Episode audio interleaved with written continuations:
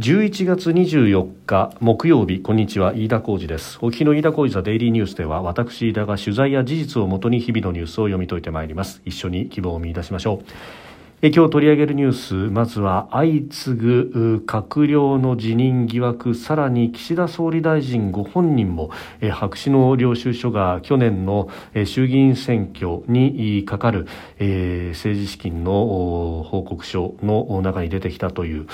ことについて、まあ、岸田総理今日記者団の取材に答えましてえそういったことがあったということを認めえそして訂正をするということをおっしゃっています。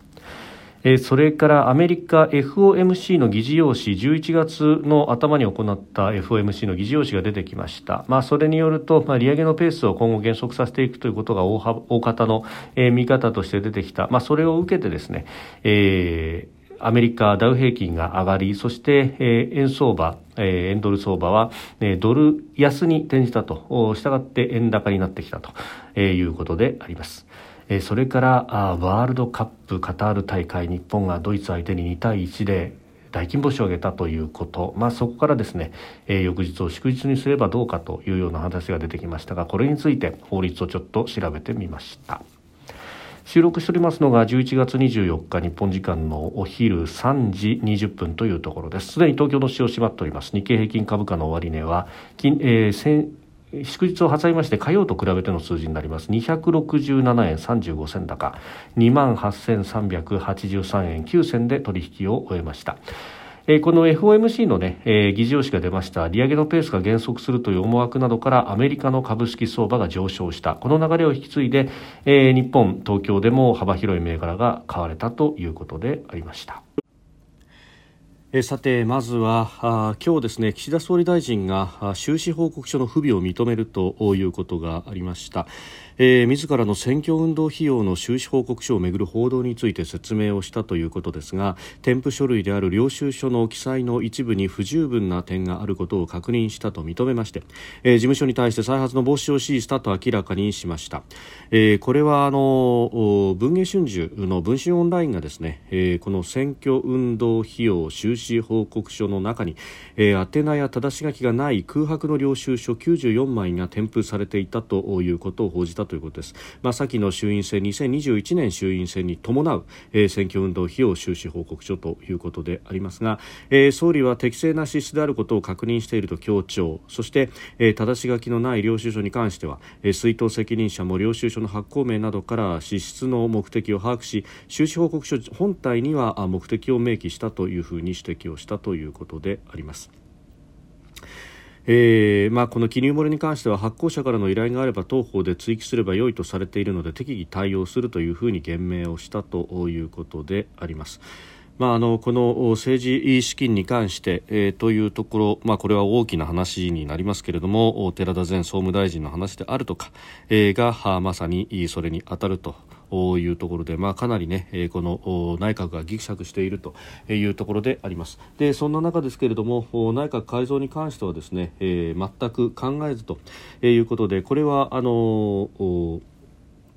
記者団の質問に合わせて答えたというところでありますけれども内閣改造などについては全く考えていないというふうに述べたということであります。で、まあ、あの内閣改造あるいは、えー、解散かというところまでささやかれるというような事態になってきております。で、まあ、この解散の根拠に関してはですね、まあ、いろんな噂が飛び交うというレベルに過ぎませんが、えー、一つあるのが10増10減、えー、の公職選挙の改正についてと、まあ、これ、えー、特にですね今回は自民党のベテラン議員がかなり巻き込まれるということが言われております、まあ、例えば、えー、和歌山について、えー、二回元幹事長と、えー、参院の世耕弘成参院幹事長との間で、えー、選挙区を争うんじゃないかという話であるとか、え、あるいは、え、山口に関して、えー、言うと、まあ、あ選挙区がまた一つ減ると。いうことになりますのでここで安倍元総理の選挙区と、えー、隣り合うような形の、えー、林外務大臣の選挙区が、まあ、一部合わさるということがありますので、えー、ここで、えー、安倍さんの選挙区がどうなるんだというような話であるとか、まあ、いろいろとこう調整がなかなかつきづらいだろうというふうに言われているところが多いわけであります。でこの10増10減の公職選挙法の改正すでに改正公選法は成立しそして22日の閣議で、えー、交付を決定したということです。でこの後今月28日に交付されまして、えー、1ヶ月の周知期間を経て12月の28日に施行される見込みだということで、まあ、逆に言うとですね12月28日の施行前であれば解散をすればですね今の区割りのままで、えー、選挙ができると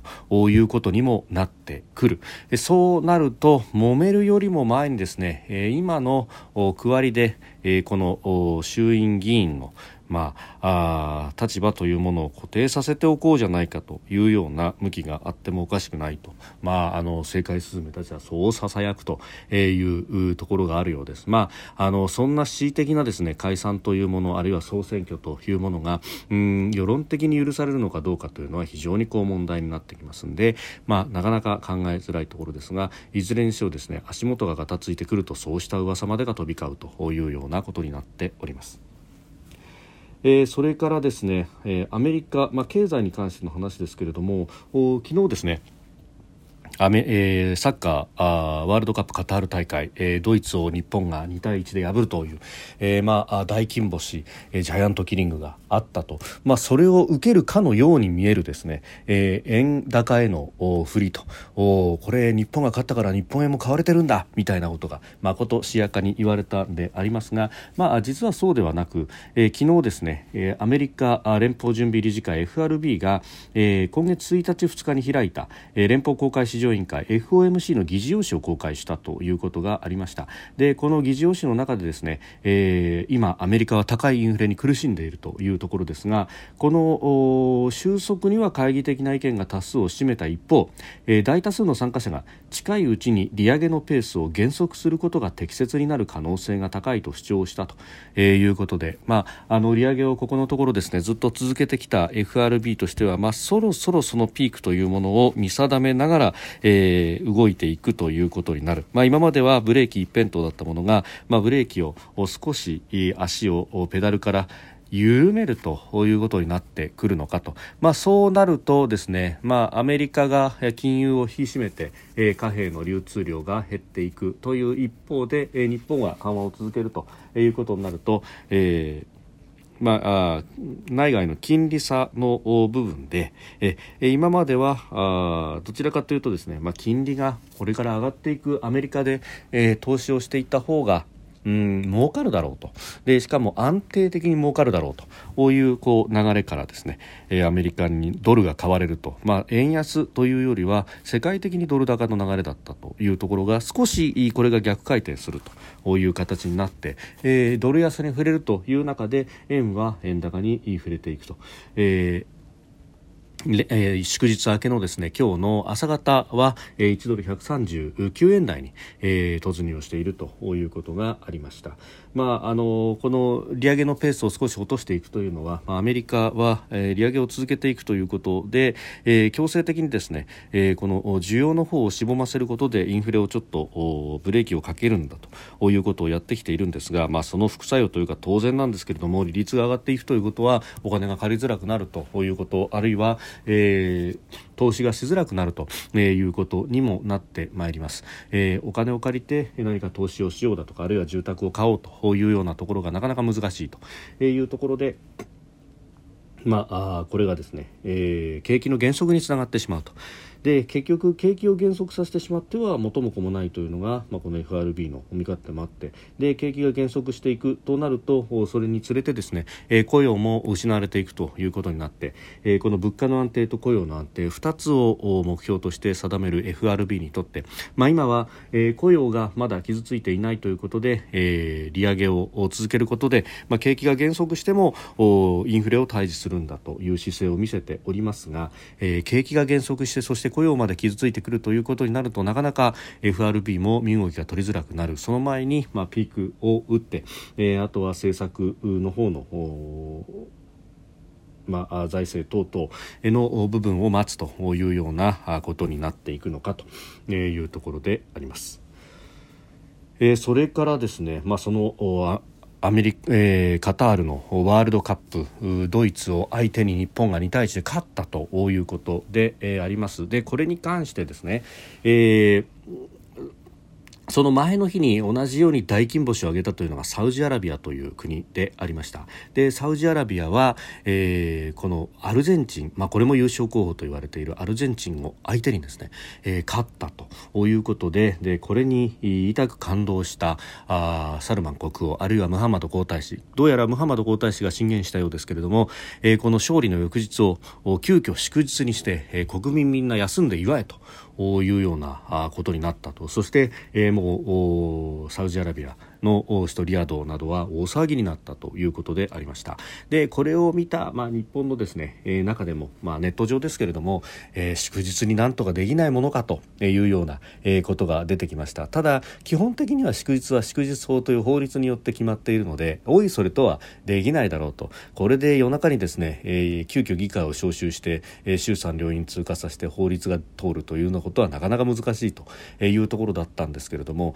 このネット年始というのは非常に面白いくてですね、まあ、これに対して、まあ、法律をよくよく組み込むと実はあできないこともなさそうだというようなですね、えー、ことが出てきました。確かにこの祝日法というもの、まあ、あの正式な名称はですね、えー、国民の祝日に関する法律となっておりますがそこの第2条にですね国民の祝日を次のように定めるということで例えば元日は1月1日で年の初めを祝う日ですよとかあるいは成人の日は、えー、かつては1月15日と決まっていましたが今は1月の第2月曜日ですと。大人になったことを自覚し自ら生き抜こうとする、えー、青年を祝い励ます日ですよと、えー、等々ですね、まあ、これはあのいついつですよ、あるいは何月の第何月曜日ですよと、まあ、ハッピーマンデーという制度がね、できましたんで、えー、などなど決まっているんですけれども、この、まあ、大体がですね、日付、あるいは春分の日だったら春分の日というような暦で決まっているというようなところなんですが、一つだけですね、えー、期日を定めていないところがあってそれが建国記念の日であると。確かに建国記念の日は政令で定める日と書いてあって建国を忍び国を愛する心を養うというふうになっております。ということでですねこの国民建国記念の日に関してはこれはあの法律でこの日が1日でなければならないと書いていない。そして、えー、期日に関しては別途政令で定めるというふうにしてある。ということは閣議決定により、え、臨時の閣議を開いてあるいは持ち回り閣議で、えー、政令の改正というものを行ってこの建国記念の日を2月11日に今していますという政令を変えてうん2月11日と例えば令和4年に限っては11月24日を祝日建国記念の日とすると。で、えー、この11月24日の名称は別に定めるというような形にすれば翌日が祝日にできるじゃないかというようなことまで出てきました。でまたですねこれあの前日11月23日日本勝利の日は、えー、勤労感謝の日で祝日でありました。そして、えー、24日が休みになるんだったらじゃあ25日も休みにすれば5連休になるんじゃないの？なんてことも、えー、あったわけですがそのですね政令で、えー、24日を祝日にするのではなくですね逆に11月の25日を祝日にすると実は5連休も可能であったという、まあ、これは完全に、えー、法律のの言葉遊びみたいなもんなんですが、えー、というのも、まあ、先ほど申し上げた理由で建国記念の日は政令で定める日ですから1日でなくても良いと。で仮に、えー、11月24日を祝日にすればですね23、24と連休になると。でじゃあ25日を祝日にすることでどうしてこれが5連休になるのかというと別途、えーこの祝日に関する国民の祝日に関する法律第3条その、え、第3項にですねえその前日及び翌日が国民の祝日である日括弧国民の祝日でない日に限るは休日とすると。かつて国民の休日というものがあゴールデンウィークの間に挟まっていたのを覚えてらっしゃいますでしょうか？5月3日は子どもの日。そあごごめんなさい、えー、5月3日が憲法記念日。5月5日が子どもの日。その間の5月4日はかつて国民の休日でありました。今は緑の日というふうに完全に祝日になっておりますがでなぜ国民の休日となっているかというところがまさにこの祝日法第3条3項、えー、前日及び翌日前と後ろの日がともに祝日だった場合は間に挟まれた1日は平日だけれどもこれを休日にするんだということが法律で決まっている。ですから11月の23日は、えー、日本勝利の日はくしくも勤労感謝の日で祝日でしたので翌々日の25日を第二建国記念日のような形で祝日にすると間に挟まれた24日まさに今日も祝日になってお休みになっていたということなんですね。まああのこれは完全に言葉遊びと言いますか、うん法律の解釈論の話になるし、まあそんなにこうボコボコ休みを急に作ったりなんかしたら世の中が混乱するだろうということになるんで、まあ実際にやろうとすればそれはナンセンスな話になるのかもしれませんけれども、おなるほど。そういうことをですね、えー日本勝利の日の夜に、えー、大真面目に議論というかこんなのがあるぞというふうに、えー、どうやら元官僚であったりとかあるいは、えー、官僚の方々が、えー、ツイッターでつぶやいていたというのを見てですねああ日本は法治国家であるなと国王の鶴の一声というようなものではなくきちっと積み上げていくんだなということをですね改めて、えー、思った次第であります。飯田浩司デイリーニュース月曜から金曜までの夕方から夜にかけてポッドキャストで配信しております。番組ニュースに関してご意見感想飯田 TDN アットマーク Gmail.com でお送りください。飯田浩司デイリーニュース今日も平日です。し明日も平日ですので明日もまた配信いたします。ぜひお聞きください。飯田浩司でした。